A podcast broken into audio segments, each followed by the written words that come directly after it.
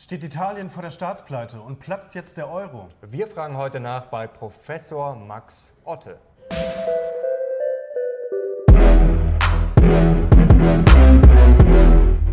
Servus Leute und herzlich willkommen in unserem neuen Video. Wir sind die Mission Money, dein Kanal für mehr Geld, Motivation und Erfolg. Und wir haben heute wirklich wieder einen Stargast bei uns. Er ist Bestsellerautor, Gründer des Instituts für Vermögensentwicklung und Berater des Max Otte Vermögensbildungsfonds. Und er ist vor allem dafür bekannt, dass er klare Kante zeigt, wenn es um Börse und Euro geht. Er war zum Beispiel schon lange vor dem Platzen des Euro. Wir sagen herzlich willkommen, Professor Max Otte.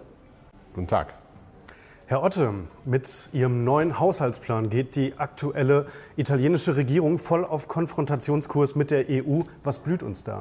Naja, sie gehen auf Konfrontationskurs mit der EU, aber sie gehen vor allem auf Erpressungskurs gegen Deutschland. Denn letztlich ist die Südliga von Frankreich bis Italien und Griechenland eine Liga, die ja auch bewusst so angelegt ist in der Europäischen Union. Deutschland kann überstimmt werden, wird überstimmt, hat keinen Plan, wehrt sich nicht, macht dann irgendwann mit. Und ähm, der neue Haushaltsplan wird letztlich dazu führen, dass einfach der Druck auf Deutschland wieder steigt. Mhm. Da kommt man dann noch genauer dazu. Jetzt wollen wir mal ein bisschen tiefer noch reingehen. Die Chefin des Internationalen Währungsfonds IWF, Christine Lagarde, forderte Italien sogar auf, äh, jetzt nochmal die Schuldenregeln einzuhalten. Ich zitiere, wenn man Mitglied eines Clubs ist und sich entscheidet, in diesem Club zu bleiben, dann spielt man nach den Regeln des Clubs. Haben sich die Italiener schon längst dafür entschieden, dass sie eigentlich in diesem Club äh, gar nicht mehr dabei sein wollen? Nein, so ist es nicht, denn der Club bietet ja auch Vorteile. Man spielt ein ganz geschicktes Spiel. Man mhm. sagt auf der einen Seite, wir erhöhen die Schulden, wir erhöhen den Druck, wir versuchen die Regeln selektiv zu testen, vielleicht auch durch kleine Regelbrüche und gucken mal, wie weit wir damit kommen können. Denn äh, andererseits hatte Italien gesagt, wir wollen im Euro bleiben, wir wollen den Euro behalten. Äh, das war ja vor der Wahl oder nach der Wahl, vor der Regierungsbildung und während der Regierungsbildung auch ein Thema. Ein Finanzminister wurde ja quasi abgeschossen, weil er zu eurokritisch war von mhm. den internationalen Eliten. Ähm, und ähm, von daher ist das so ein Spiel und äh, man guckt, wie weit man gehen kann. Aber die Neuverschuldung soll ja jetzt kräftig anziehen und die stehen ja mittlerweile schon bei 130 Prozent mhm. des Bruttoinlandsprodukts. Das ist doch ein klarer Affront gegen die Maßgaben der EU. Der ist es, aber das ist nicht der erste und auch nicht der zweite und auch nicht der dritte. Das ist auch vielleicht auch der fünfte, der sechste, siebte. Denn in Griechenland war es ja dasselbe. Sobald ein Land wirklich vor dem Exitus steht und sobald dann die Frage aufkommt, raus aus dem Euro, was ich natürlich geregelt für Italien, auch für Italien ähm, wünschen würde, weil es so nicht funktionieren kann. Sobald diese Frage aufkommt, wird zurückgerudert und irgendwie findet man noch eine Lösung. Und äh, ich meine, die Rede, die ähm, Macron an der Sorbonne gehalten hat, mit viel Pathos Französisch und dem Plan, die Vergemeinschaftung der Schulden mhm. im September letzten Jahres, die weist ja den Weg. Also da sind ja schon äh, viele Dinge in Bewegung, Schulden weiter zu vergemeinschaften. Und ähm, von daher ähm, wird auch da trotz dieses Affronts wahrscheinlich wieder zu irgendeiner murksigen Lösung kommen. Aber ist Italien für Sie das neue Griechenland? Italien ist viel, viel größer und viel, viel gefährlicher als Griechenland. Da ist wirklich, stellen sich wirklich die Existenzfragen dieses Euro. In Griechenland den konnte man mal den äh, Griechenland für fünf Jahre von der, vom Markt abkoppeln. Da wurde das eben über staatliche Kredite, also über Sozialismus gelöst. Man hat alles äh, quasi per, per Zentralnotenbank und per Europa an, per Europäische Union an Griechenland gegeben. Weil wir haben ja nicht Griechenland gerettet, das muss man immer wieder wiederholen. Griechenland ähm, hat Kredite bekommen von der internationalen Gemeinschaft, um die Gläubiger der internationalen Gemeinschaft zu bedienen. In Griechenland ist davon nichts geblieben. Also um dieses Zwangskonstrukt Euro fiktiv aufrechtzuerhalten, haben wir da Griechenland vom Markt genommen. Das geht mit Italien natürlich nicht, weil Italien um ein Vielfaches größer ist. Aber mal Hand aufs Herz, also kein einziges EU-Land zahlt de facto seine Schulden zurück. Es geht immer nur darum, eine Anschlussfinanzierung zu finden. Richtig. Und äh, die Eurobonds würden ja zumindest die Sicherheit erhöhen, dass Anschlussfinanzierung stattfinden und nicht ähm, die Investoren dann sagen, ach guck dir das an, Griechenland, den geben wir nichts mehr. Also darum geht es doch im Prinzip. Wäre das nicht eigentlich eine gute Lösung? Naja, Macron und diejenigen, die ihm folgen, haben ja de facto dann tatsächlich, wie Sie sagen, eine Art Eurobonds in der, äh, Eurobonds in der Hinterhand. Mhm. Ähm, Klar, kann ich dann noch mehr Schulden machen und habe erstmal die Bonität Deutschlands noch mehr hinter diesen äh, Schulden. Genau das haben wir natürlich versucht ähm, in Deutschland zu vermeiden. Der Bundestag hat sich dagegen gestellt, also diese Haftungsunion, denn da würde Deutschland wieder überstimmen, wie im EZB-Rat. Wir haben also, jeder hat nur eine Stimme. Deutschland hat eine Stimme wie Malta mit 470.000 und Zypern mit 850.000. Zudem völlig absurd, jede fünfte Sitzung verliert man einmal das Stimmrecht weil sonst zu viele Stimmen werden. Also auch Deutschland verliert seine Stimme. Also der EZB haben wir nichts zu melden, weil man kann ab und zu kritisch mal was sagen, wird aber nicht gehört. Mhm. So, und jetzt geht es darum, eben bei dieser Schuldenpolitik auch Deutschland komplett auszuschalten. Das heißt, Deutschland zahlt, Deutschland haftet, Deutschland entscheidet nicht mit. Und das ist dann die demokratische EU. So bauen wir, so sollen wir laut Macron die EU bauen. Die EU kann so nicht funktionieren, die Währungsunion. Und wenn wir mehr Schulden machen, rasen wir noch tiefer in, schieben wir die Karre noch tiefer in den Dreck. Die Frage ist jetzt, wie schlecht steht es denn um Italien und wen müssten wir denn da theoretisch, wenn man es jetzt vielleicht mal mit Griechenland vergleicht, wen müssten wir denn da retten? In Italien? Genau. Und wie, die Banken und wie bedrohlich und ist die Lage Die jetzt? Lage ist sehr bedrohlich. Einmal hat der Staat natürlich Schulden von weit über 100 Prozent des BIP. Es ist kaum Wachstum da. Die Jugendarbeitslosigkeit hat sich auch nicht seit der Krise, seit der Rettung vor mittlerweile acht Jahren, Rettung, sogenannte Rettung, das ist ja ein, ein Wortspiel, das ist unglaublich. Aber äh, seit damals hat sich die Wirtschaftslage nicht verbessert in Italien. Wir haben eine Generation wie in Griechenland, Spanien, Portugal auch, die keine Perspektiven hat. Wir machen die jungen Menschen Europas da perspektivlos. Mhm. Ähm, dazu kommt, dass das Bankensystem in Italien marode ist, dass die faulen Kredite der italienischen Banken das Eigenkapital dieser Banken von 200 Milliarden übersteigen. Und trotzdem wird es durchgewunken von der EZB und von der Aufsicht. Da kann man sich überlegen, welche Nationalität der Chef der EZB ist und so weiter. Also da wird politisch gemauschelt und Frau Merkel, die hoffentlich auf dem Weg nach draußen ist, lässt sich weiter mit sich machen. Glauben Sie, EZB-Präsident äh, Draghi macht ähm, heimlich quasi nationale Politik, Rettungspolitik? Das macht, das macht er ja offen. Er sagt ja jetzt, die EZB wird nicht Italien retten. Mhm. Klingt gut heißt aber, der Druck auf die Stabilitätsmechanismen wird erhöht. Also Deutschland, Geber, Kreditgeber an diese Stabilitätsfonds, macht ihr mehr. So wird das verpackt. Also natürlich gibt es da ein, ein Spiel, genauso wie es damals bei der Einführung, den ersten Schritten in die Schuldenunion ja ein Spiel gab. Trichet, ähm, Sarkozy und auch äh, Lagarde haben ja da gemeinsam das durchgepusht. Schäuble war im Krankenhaus mhm. und ähm, haben dazu sozusagen diesen Schritt in die Schuldenunion mal eben handstreichartig eingeleitet. Ja. Jetzt könnte es ja noch viel schlimmer werden, denn die Italiener machen mehr Schulden, als sozusagen den Aufsehern und auch den Ratingagenturen äh, gefällt. Standard Poor's und Moody's äh, werden bald ein neues Rating sozusagen herausgeben und äh, man munkelt, wenn die Italiener noch sagen wir mal, ein bisschen sich einbremsen lassen, dann könnte es gut gehen. Es könnte aber auch schnell eine Herabstufung geben. Was ist denn dann los? Ja, bei einer Herabstufung würde äh, Italien natürlich mehr Zinsen zahlen. Mhm. Ähm, wir haben ja diese künstliche Zinskonvergenz. Also Hans-Werner Sinn sagt ja auch, er war damals äh, Saulus, heute ist er Paulus oder umgekehrt, vom, vielleicht sogar von Paulus zum Saulus, wenn man es so rum sieht. Also er hat ja lange geglaubt, es funktioniert mit der Europäischen äh, Union, weil die Zinsen zusammenkamen. Und dann mhm. klafften sie in der Eurokrise wieder auseinander, weil man merkte, da ist ja Risiko. Jetzt hat man die Zinsspreads wieder künstlich kompensiert. Wenn jetzt aber die Herabstufungen kommen, dann kann es natürlich sein, dass die Zinsen in Italien nochmal weiter sprunghaft ansteigen und dann ist dieser Staat sehr schnell pleite. Und dann weiß ich nicht, wie man den retten will. Dann müsste man ja all diese Transfermechanismen, im Prinzip den freien Zugriff auf die deutschen Kredite schon in der Tasche haben, um das zu schaffen. Und deswegen kann ich nur hoffen, dass Deutschland sich weiter sträubt und dass man dann zu einer echten Krise kommt und dann über wirklich neue Lösungen für die Euro-Problematik nachdenkt. Kurze Nachfrage, rechnen Sie mit der Herabstufung oder greifen dann da auch Draghi Lagarde ein, damit es nicht zu schmutzig wird? Na, das Herabstufen, das machen die Ratingagenturen selber und das sind schon Akteure, die nicht immer die richtigen Interessen verfolgen, aber eigene Interessen. Das wird sich zeigen, aber die äh, Möglichkeit ist durchaus da. Bleiben wir mal dabei, wenn sich die Schulden tatsächlich erhöhen, beziehungsweise auch die Zinsen im, im gleichen Zuge, dann wird es ja ganz, ganz schwer, ähm, äh, die Tilgung zu leisten, beziehungsweise auch die Zinsen zu bedienen, weil äh, so viel Platz ist da nicht im Haushalt im Italienischen vorhanden. Was kommt da in Gang? Dann haben wir sehr schnell entweder tatsächlich den Staatsbankrott, wenn keine neuen ähm, Anleihen mehr begeben können, werden können, wenn die europäischen Mechanismen diese Menge nicht mehr schaffen. Wie gesagt, ein Vielfaches der Menge von Griechenland, fünf mhm. bis sechsfaches. Das äh, ist so ohne weiteres nicht. Daher war entweder den Staatsbankrott oder man lässt diese Schulden eben gewähren. Ähm, und dann haben wir Italien wirklich in der tiefen Rezession. Wir haben ja jetzt schon den ganzen Süden Europas in der Rezession. Also dann könnte es tatsächlich zur Zerreißprobe für den Euro kommen, bis dahin, dass der Euro tatsächlich irgendwann platzt, wenn nicht dieser Wettlauf zwischen Mehrvergemeinschaftung und äh, äh, italienischer Abwertung äh, für die Mehrvergemeinschaftung entschieden wird. Und wenn wir Mehrvergemeinschaftung bekommen, dann, kriegen, dann schieben wir diese Zerreißprobe nur nach vorne hinaus. Das Wort Platzen impliziert ja immer, dass es einen lauten Knall gibt, der äh, abrupt eintritt, sehr plötzlich.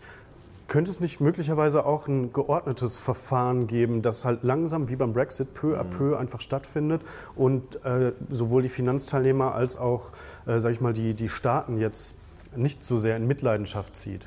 Ja, äh, mein Kollege Bruno Bandulet hat gerade ein Buch geschrieben, Dexit, also Ausstieg Deutschlands. Warum der Ausstieg Deutschlands aus dem Euro zwar schwierig, aber dennoch machbar und notwendig ist. Dr. Bandulet ist ja seit vielen Jahrzehnten Experte äh, und mit seinen Kommentaren am Markt. Er hat über die Außenpolitik Adenauers promoviert, ist bei mir Kuratoriumsmitglied im Kuratorium der, oder bei uns im Kuratorium der Desiderius Erasmus Stiftung, hat dieses Buch Dexit geschrieben, sagt, wir können eigentlich Bislang hat der Euro nicht funktioniert. Wir haben eine strukturelle Wirtschaftskrise im Süden durch den Euro hervorgerufen. Wir brauchen auch für Italien geordnete Mechanismen. Eine davon sind die Minibots, also dass Italien quasi eigene Schuldscheine ausgibt in eigener Währung. Mhm. Ähm, mit, damit kann man dann Schulden der Regierung bezahlen. Das sind dann einfach bedruckte Scheine. Mhm. Die werden einfach den Gläubigern gegeben, sondern sollen die sehen, was sie damit machen. Dann werden die natürlich sofort weniger wert sein. Äh, wenn man jetzt glaubt, das geht nicht, doch, das geht. Kalifornien hat es gemacht unter Schwarzenegger 2007. Aber wer kauft denn sowas? Naja, wenn, kaufen ist erstmal nicht. Die italienische Regierung drückt das ihren Schuldnern, in die, äh, ihren Gläubigern in die Hand. Okay. So, dann haben die das und dann müssen sie es loswerden. und zu einem Abschlag findet sich für alles, findet sich auch für den Junkbonds äh, ein Markt. Also es wird schon einen Markt dafür geben. Das wird dann vielleicht bei 50 Prozent des Nominalwertes liegen. Aber damit habe ich quasi für diese Schulden eine Parallelwährung. Ich könnte noch weitergehen, könnte sagen, ich stelle eine Parallelwährung für Löhne und Gehälter und für all das für den inländischen Zahlungsverkehr ein und habe den Euro nur noch für den ausländischen. Aber das ist ja nichts anderes als ein Schuldenschnitt. Ja, aber ein, ein balancierter Schuldenschnitt, also ein Schuldenschnitt für ähm, diejenigen, die dann nachher mit Minibots bezahlt werden.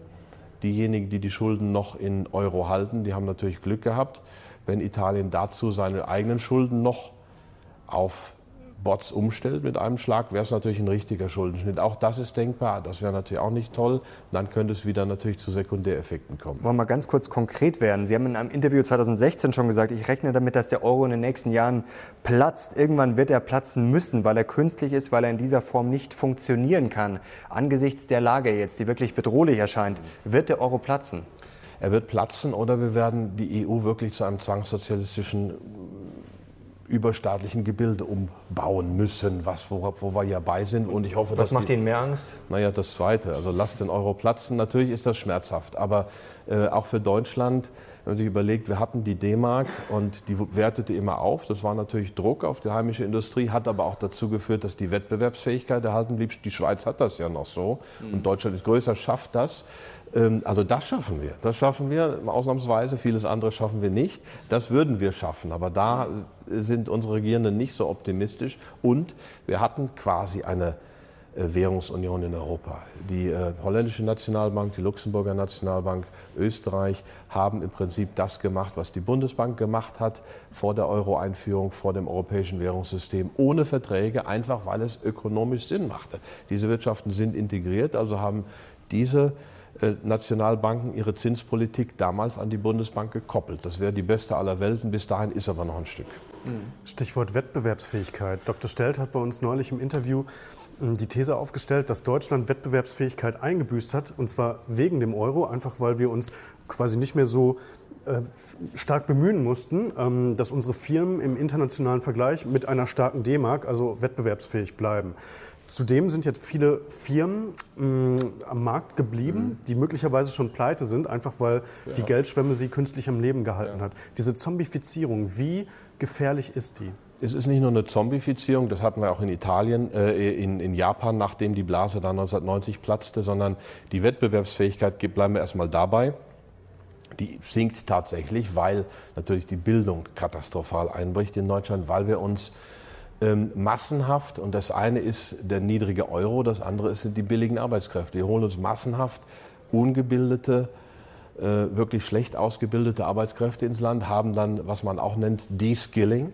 Das mhm. heißt, das Qualifikationsniveau der arbeitenden Bevölkerung wird gedrückt. Wir haben immer mehr Automatenjobs, ganz einfache Servicejobs, äh, die man wirklich mit wenig Bildung machen kann. Früher war das wenig. Also und wer so einen Servicejob hatte, ob in der Bäckerei oder so, die meisten waren wirklich super Fachkräfte. Heute geht das unglaublich langsam, zum Beispiel am Flughafen, wenn ich mir, wenn ich mir einen Kaffee holen will. Ja, das ist echter Verlust an Lebensqualität, das ist echter Verlust an Qualifikation. Also wir bauen auch die Gesellschaft um, indem wir einerseits den Euro niedrig halten, also da wettbewerbsfähig sind, andererseits sehr billige Arbeitskräfte ins Land holen unqualifizierte Arbeitskräfte. Auch da ist Druck auf die Qualifikation nach unten. Mhm. Das ist das eine. Das funktioniert, aber damit bauen wir die Gesellschaft um. Ob wir das wollen, weiß ich nicht. Die Schweiz macht es nicht, finde ich besser. Das andere ist tatsächlich Zombifizierung. Das sehe ich in Deutschland noch nicht so als akute Gefahr. Das war in, äh, in, in Japan 1990 anders. Also ich glaube, wir haben noch viele Unternehmen, die ganz gut funktionieren, obwohl auch da natürlich die industriellen Kerne abschmelzen. Schlimmer ist der Druck es kommt ja von allen Seiten. Schlimmer ist der Druck auf die Autoindustrie mhm. ähm, und, und auf andere Branchen. Und, und, wenn wir das Fass aufmachen, dann machen wir einen Riesenfass auf. Äh, bleiben wir noch mal kurz bei Italien. Das mag ja vielleicht für manche Zuschauer auch noch ein bisschen abstrakt klingen. Gut, Italien ist nicht Deutschland, klar. Ähm, aber das Problem könnten die Banken werden. Die halten ja italienische Staatsanleihen hier im Volumen von fast 400 Milliarden Euro. Wenn jetzt das ausfallen sollte, mhm. droht uns dann wirklich so ein richtig neues Banken beben, wie wir es ja schon mal erlebt haben vor zehn Jahren? Und ist dann unser Geld ganz konkret in Gefahr? Also es gäbe dafür durchaus nationale Lösungen, wenn man da einen Schnitt machen würde, ähm, wenn diese Staatsanleihen, also die italienischen Staatsanleihen, deutlich niedriger bewertet würden. Im Prinzip ist es für Europa gut, dass die Banken Italiens die eigenen Schulden halten. Mhm. Es ist mehr ein italienisches Problem. Also im Prinzip könnte man das lösen. Da müsste man sicherlich nach einem solchen Schnitt in irgendeiner Weise Italien auf die Beine helfen. Man muss den Schnitt aber mal machen. Man hätte ihn auch in Griechenland machen sollen, ist nicht passiert. Griechenland hat mehr Schulden als je zuvor. Und dann hat man noch groß die äh, Griechenland-Rettung vor ein paar Wochen verkündet.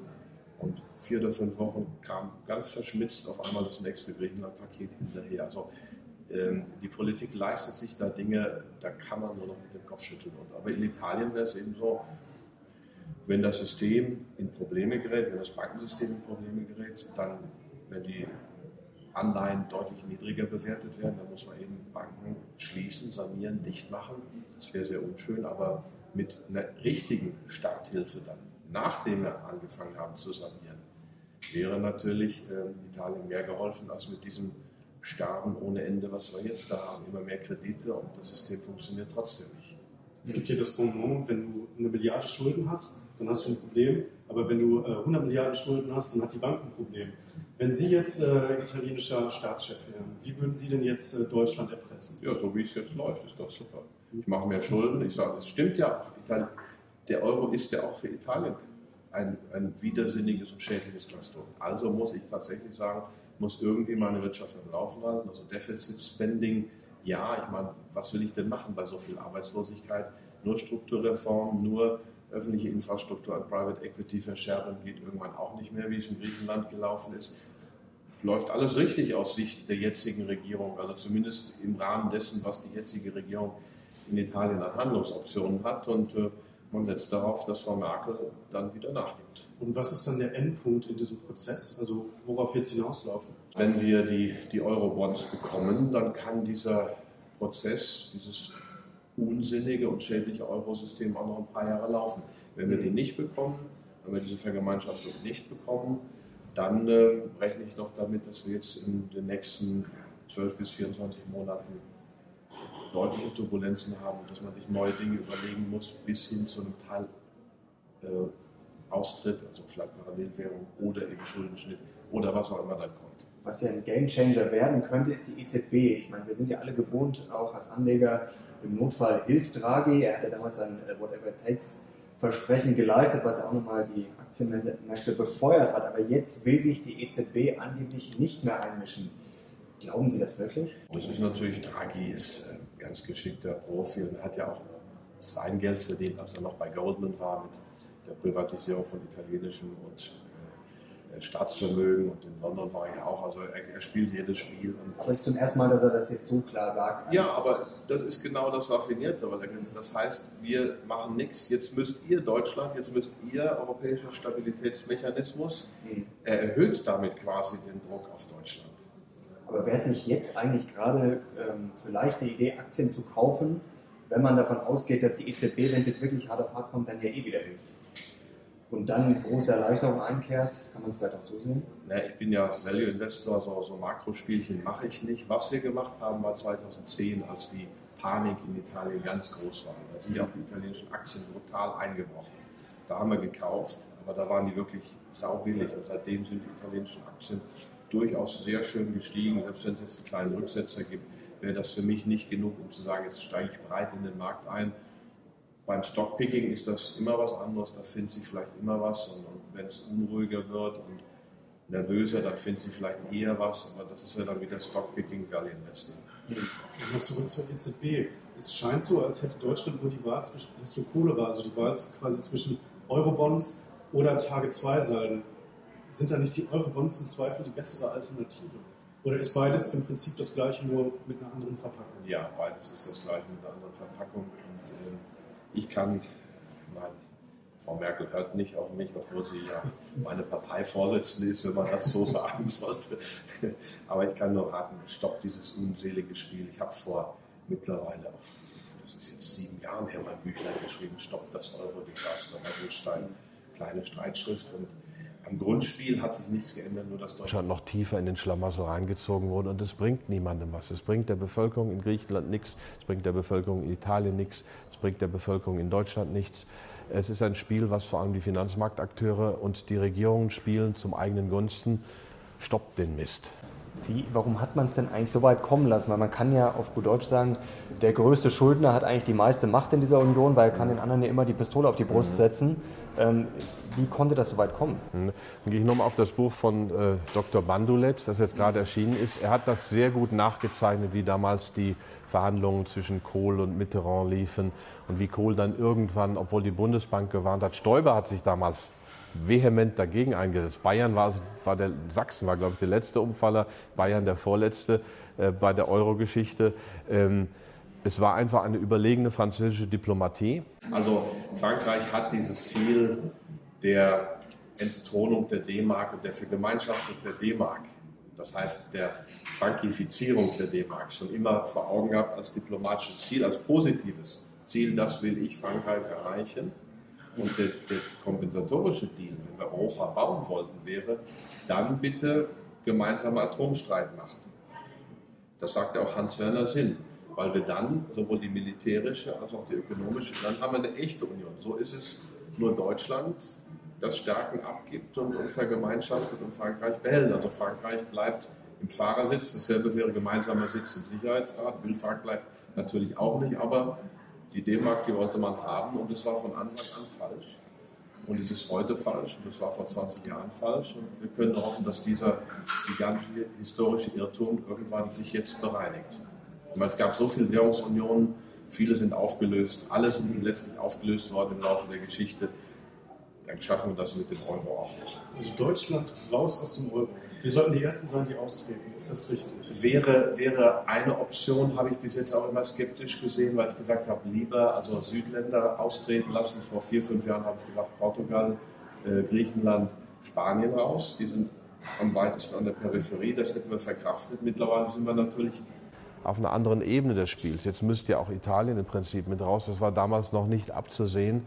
So, und da kann man sich gleich sagen, ach, dann kann man es auch andersrum machen. Dann Dexit, ähm, wird nicht, nicht hübsch, aber es ist besser als dieses Leiden ohne Ende im Süden. Die Bevölkerung leidet in, in Italien, in Griechenland, in Spanien. Aber würde dann nicht unser Wohlstand in Gefahr geraten, weil die neue deutsche Währung, sagen wir mal, wir würden wieder so eine D-Mark zurückbekommen, ja. die würde ja massiv aufwerten gegenüber dem Euro und wir würden damit unseren Export schwächen und wir hängen ja momentan sehr stark am Export. Mhm. Auf jeden Fall, natürlich. Aber wir haben mehr Binnenkonjunktur, wir haben eine Reisedividende, wir haben eine Sozialdividende. Also es gibt immer bei sowas gegenläufige Effekte. Natürlich wird es schwierig, natürlich wird es Härten geben, natürlich wird es Turbulenzen geben. Aber letztlich besser so, ein besser ein Schrecken mit Ende als dieser Schrecken ohne Ende. Aber es ist ja eigentlich vollkommen unrealistisch, oder? Ich will das jetzt gar nicht werten, ob das richtig oder falsch ist, aber man kann sich jetzt beim besten Willen nicht vorstellen, dass unter Frau Merkel beispielsweise äh, ein Euro-Austritt von Deutschland erfolgt. Kann man nicht, nein. Kann man auch bei dem Rest der etablierten Parteien eigentlich nicht. Ich meine, Brüssel ist sehr mächtig. Jetzt kommen wir in ganz große Themen zur Europäischen Union. Kann man sich nicht vorstellen, aber es kann ja sein, dass die tatsächliche ökonomische Situation irgendwann das erfordert. Wäre das denn so ein Deutschland unter einem Bundeskanzler Gauland, wäre das etwas, was Sie präferieren würden? Na, also Herr Gauland ist jetzt wahrscheinlich nicht mehr, ich meine, Adenauer war zwei Jahre jünger, als er Kanzler wurde und hat es 13 Jahre gemacht. Aber ich denke nicht, dass Herr Gauland das machen würde und ich würde das auch nicht präferieren. Herr Meuthen ist Ökonom, das war er auch und, und ist ein kluger Mann.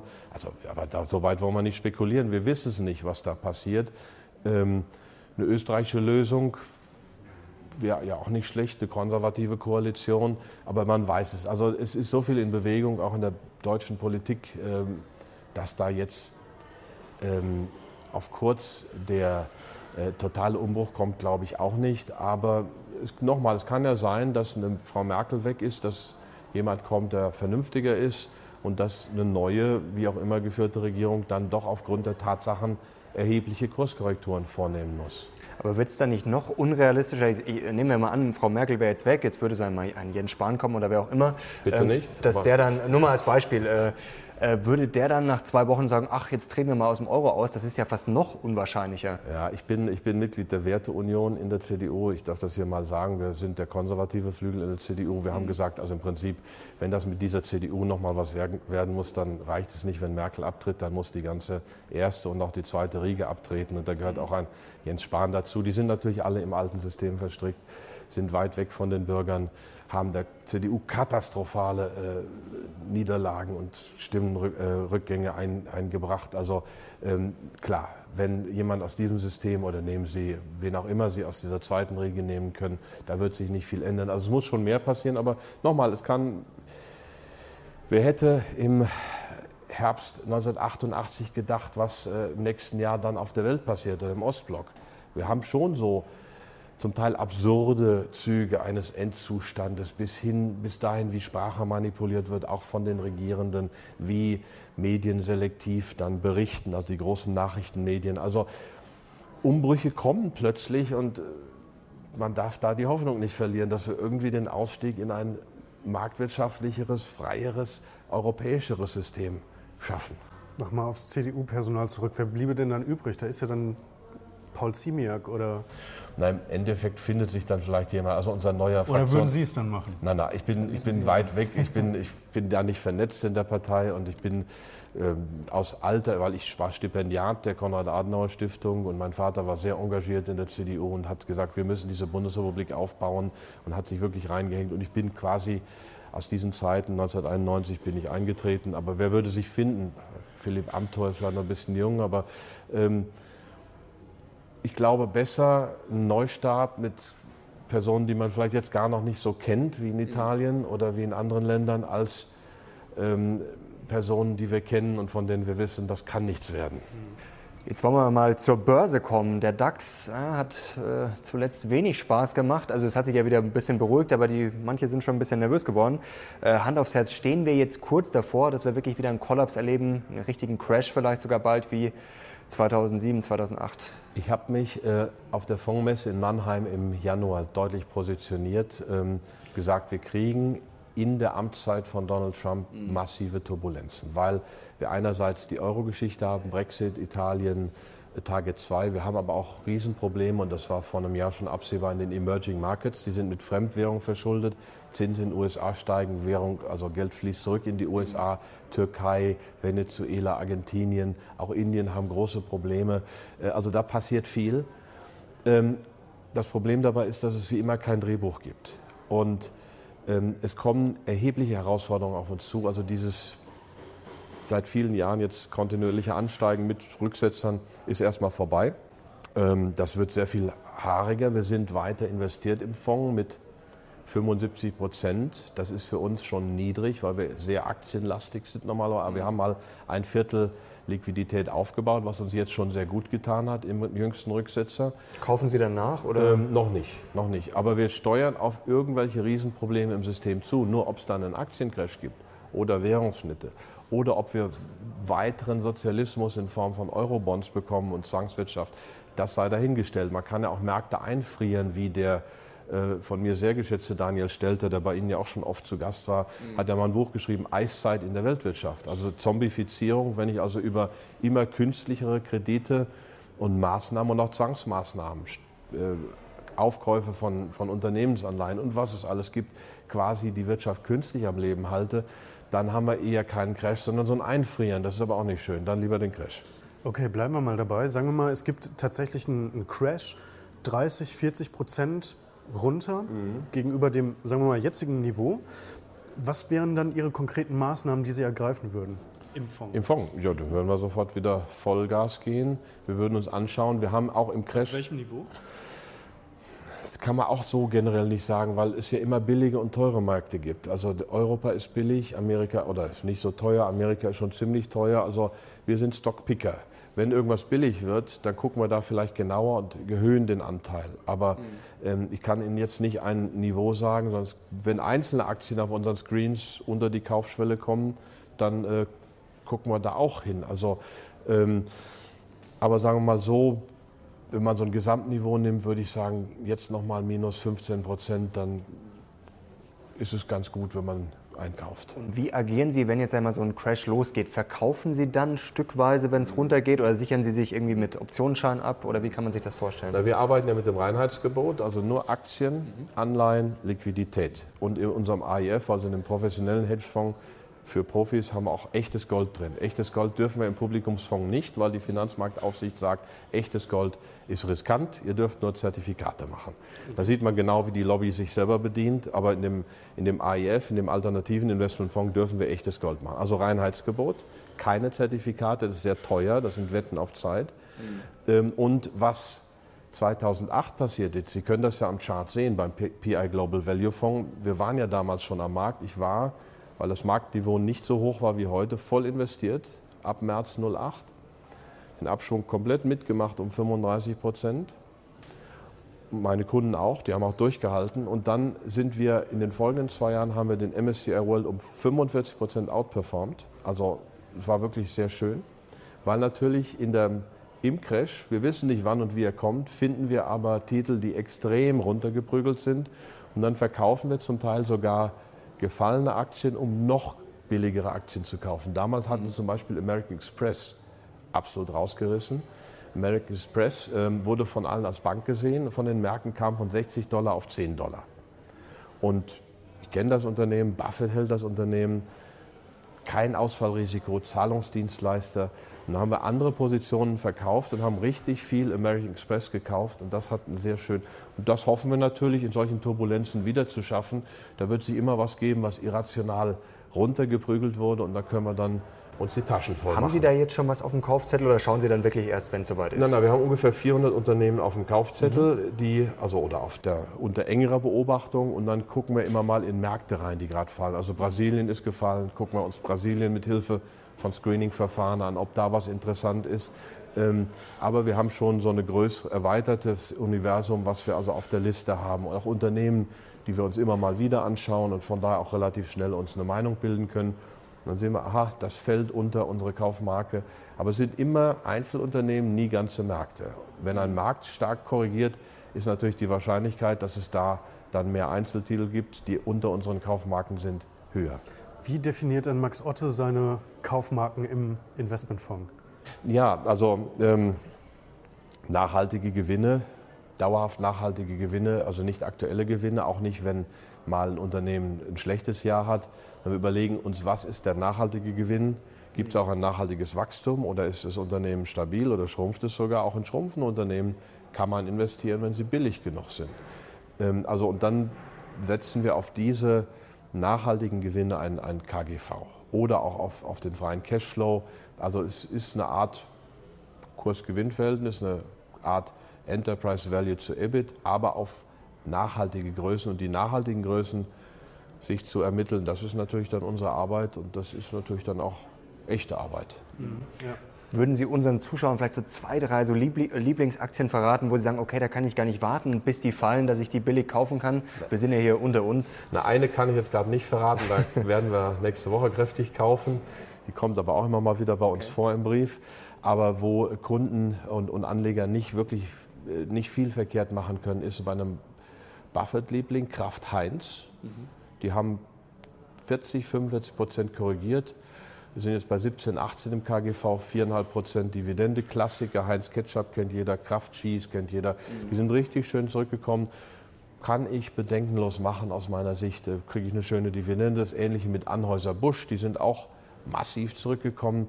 Äh, das sind zwei Klassiker, wo ich sagen würde, nur zu. Hm. Jetzt hat es mal ein bisschen gescheppert, auch im DAX. Wo sehen Sie ihn zum Jahresende? Gibt es eher eine Rallye oder kriegt er noch mal richtig einen auf den Deckel? Ja, das ist schwierig, weil diese Korrektur jetzt auch spät kam. Ich meine, wir haben ja Liquidität, wir haben irgendwann was erwartet. Dass es jetzt so relativ spät kam, war erstaunlich. Es ist auch so viel politisch in Bewegung. Also wenn jetzt politisch nicht noch ein weiterer Unfall passiert, also wenn sich das so weiter durcheiert, wird er eher sich ein bisschen erholen, bevor er vielleicht nochmal auf den Day. Also dann sehe ich eher jetzt eine Erholungsphase, nachdem doch kräftig es gescheppert hat. Und dann geht es vielleicht im nächsten Jahr nochmal runter, wenn die nächsten politischen Hiobsbotschaften kommen. Aber in gewisser Weise sind wir jetzt so ähm, an der Trendwende, das kann sich mal wiederholen, also und eher. Also so richtig viel Potenzial ist nicht mehr nach oben, sondern das Potenzial ja. ist eher Downside ja. gerichtet. Mhm. Ich habe okay. auch vor Jahren schon gesagt, so bei 13.000, 14.000 wird es eng und ja. dann ist so langsam das Ende der Fahnenstange erreicht. Ähm, jetzt ist ja Zinsen, gibt es ja keine mehr. Aktien sind natürlich auch volatil, ist jetzt nicht vielleicht äh, die beste Zeit, sie zu kaufen. Staatsanleihen wackeln ja auch. Bestes mhm. Beispiel Italien. Ist jetzt überhaupt noch irgendwas sicher und äh, wie stehen Sie denn zu Alternativen wie jetzt zum Beispiel Kryptowährungen oder vielleicht auch Fremdwährungen für deutsche Anleger zum Beispiel jetzt Dollar kaufen oder Kronen, Franken. Währungsspekulationen sind immer, immer Spekulationen, sind immer Zocks. Die Leute wähnen sich in Sicherheit und zocken, weil sie nicht das Wissen haben, weil dann irgendwas dagegen läuft. Franken ja, auf einem Schweizer oder Liechtensteiner Konto legal als Absicherung, nicht als Anlage, als mhm. dass man ein bisschen Währung außerhalb des Euroraumes hat bei einer Bank außerhalb des Euroraumes sehr gut, aber als Versicherung bei der Anlage ist es so, es gibt keine sichere Anlage, die gab es noch nie, nur wir Deutschen glauben das. Mhm. Und natürlich sind Rentenversicherungen, ähm, Anleihen, Kontoguthaben höchst unsicher durch die Finanzrepression, durch die Negativzinsen. Das heißt, es geht nicht um Aktien, nichts um Aktien herum, selbst wenn es schwieriger wird.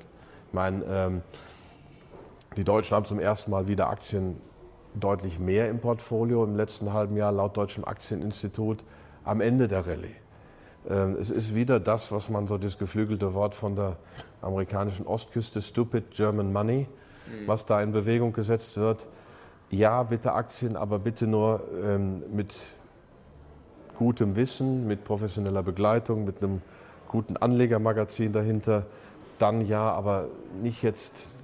Und wer noch keine Aktien hat, der darf ruhig jetzt auch kaufen.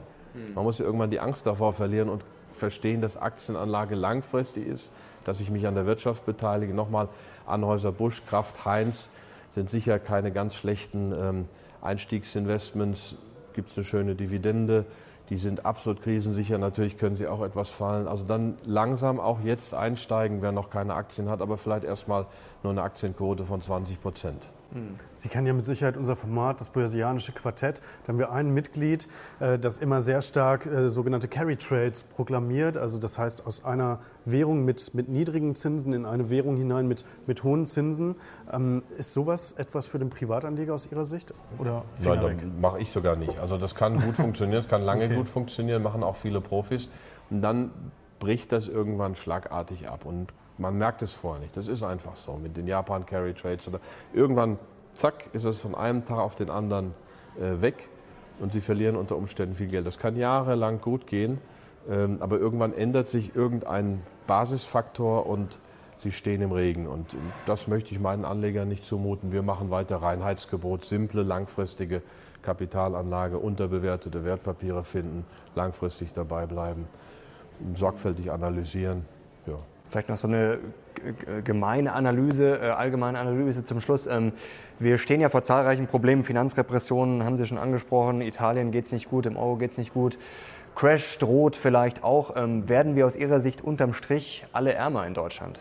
Wir sind schon deutlich ärmer geworden und jetzt darf ich nochmal Daniel Stelter zitieren. Es sind viele gute Bücher rausgekommen in diesem Herbst. Der rechnet das vor mit einer brutalen Härte, völlig unpolemisch, sehr gut verständlich, volkswirtschaftlich. Er sagt, die Wohlstandsvernichtung in der Kanzlerschaft Merkel war 3,6 Billionen. Und man sieht das, unser Auslandsvermögen ist bedroht, also die Targetsalden werden wir nie zurückkriegen. Ähm, dass äh, die 5 Billionen Geldvermögen, die auf deutschen Konten liegen, also äh, Kontoguthaben, Termingelder, Lebensversicherung und so weiter, die verlieren durch die Finanzrepression pro Jahr 120 Milliarden plus. Also wir sind schon viel, viel ärmer geworden in Deutschland. Und wenn ich durch Köln gehe und sehe, wie viele ähm, alte Männer und Frauen Flaschen sammeln mittlerweile, und das ist seit drei, vier Jahren so, das hatten wir früher in Deutschland nicht. Es, es verändert sich was in dieser Gesellschaft und es verändert sich nicht zum Positiven. Kommen wir mal zur Wirtschaft. Wie sehen Sie denn die deutsche Wirtschaft aufgestellt für die künftigen Megatrends? Also ich sage nur Stichwort künstliche Intelligenz. Wir stehen jetzt vor zahlreichen Tipping Points bei der Digitalisierung. Also ich denke mal, da wird sich gerade in den 20er und 30er Jahren extrem viel tun. Werden wir jetzt nach hinten durchgereicht? Ja, das, ähm, einem, einem Patrioten blutet da das Herz, wenn ich sehe, was aus dieser einstmals stolzen deutschen Wirtschaft geworden ist. Ich meine, wir haben natürlich noch noch haben wir industrielle Stärken. Aber ähm, wie systematisch da auch durch auch eine brutale Wirtschaftspolitik des Auslandes zum Beispiel die Axt an die Autoindustrie gelegt wird. Die stehen ja so unter Druck, wenn ein Audi-Vorstand ins Gefängnis kommt, äh, wenn dann die Konzerne sich von diesen Leuten trennen. Ich meine, da wurden über Nacht wahrscheinlich irgendwelche Gesetze verschärft oder schleichend verschärft und dann greift man mit voller Härte zu. Man stellt sich nicht schützend hinter seine Konzernmanager. In den USA gibt es das auch, aber da sind es dann ganz äh, extreme Betrugsfälle wie bei WorldCom Bernie Ebbers oder bei Enron Ken Lay und so weiter. Das war ja echter Betrug. Ähm, so und hier äh, äh, wird eine ganze Branche demoralisiert und da hängt eine Menge an Arbeitsplätzen dran. Also Autoindustrie ist ein Problem. Ähm, BMW hoffen wir, dass die ganz gut aufgestellt sind. Wir haben sie auch noch im Portfolio, ähm, dass wir auch von Seiten Deutschlands hier den, den Switch auf Elektrifizierung schaffen, aber warten wir es mal ab. Und ähm, E-Commerce und so weiter haben wir weitgehend verschlafen. Die amerikanischen ähm, E-Commerce-Giganten, wir haben auch zwei im Depot, fahren ein brutales Oligopol. Mhm.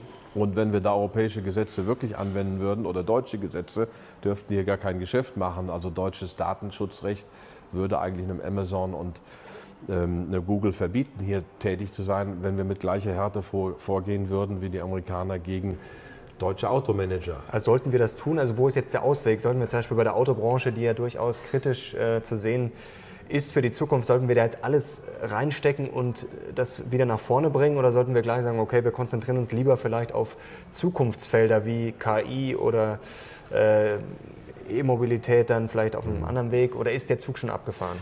Man darf hoffen, dass er nicht abgefahren ist. Also die Autobranche würde ich natürlich zumindest nicht wissentlich weiter kaputt machen, sondern man würde sich zusammensetzen und schauen, wie können wir euch in die Zukunft ähm, auf dem Weg in die Zukunft unterstützen, ohne dass es jetzt Staatssozialismus wird. Man, eine Regierung kann Wege freimachen oder sie kann Wege verbauen. Da ist schon viel getan. Also, dass man da einen Weg findet Richtung Elektrifizierung. Ähm, das wäre mal ein Schritt, also eine Partnerschaft zwischen und nicht, äh, nicht eine brutale Gegnerschaft. Das andere ist KI. Haben wir Stärken übrig, ein paar.